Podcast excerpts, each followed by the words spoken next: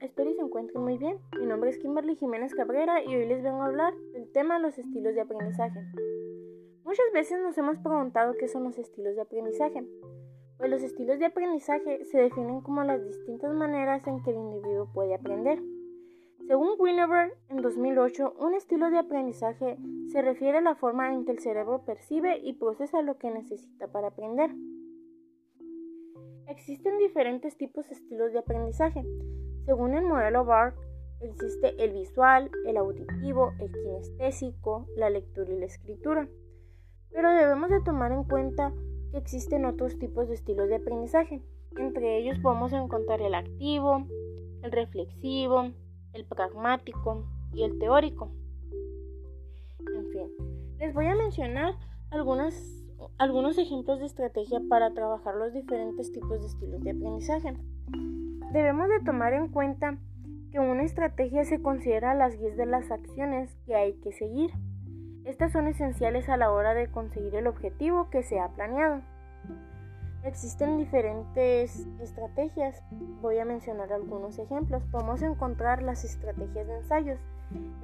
Estas consisten en la repetición de los contenidos. También podemos encontrar las estrategias de elaboración. Consiste en resúmenes, tomar notas, responder preguntas, descubrir cómo se relaciona la información. También podemos encontrar la estrategia de organización. Esta es muy efectiva. Consiste en resumir textos, esquemas, subrayado de información. En esta estrategia el aprendizaje será muy duradero. También podemos encontrar las estrategias de comprensión. La comprensión es la base del estudio. Descomponer la tarea en pasos sucesivos, seleccionar los acontecimientos previos y formular las preguntas es alguna de las estrategias que se podría tomar en cuenta para realizar la, la estrategia de comprensión. Otra estrategia que podemos tomar en cuenta sería la estrategia de apoyo. Esta consiste en establecer la motivación enfocando la atención y la concentración del alumno. También podemos encontrar o mencionar algunos ejemplos de las estrategias didácticas o metodológicas. Esta consiste en mapas conceptuales, lluvia de ideas, cartel y exposición.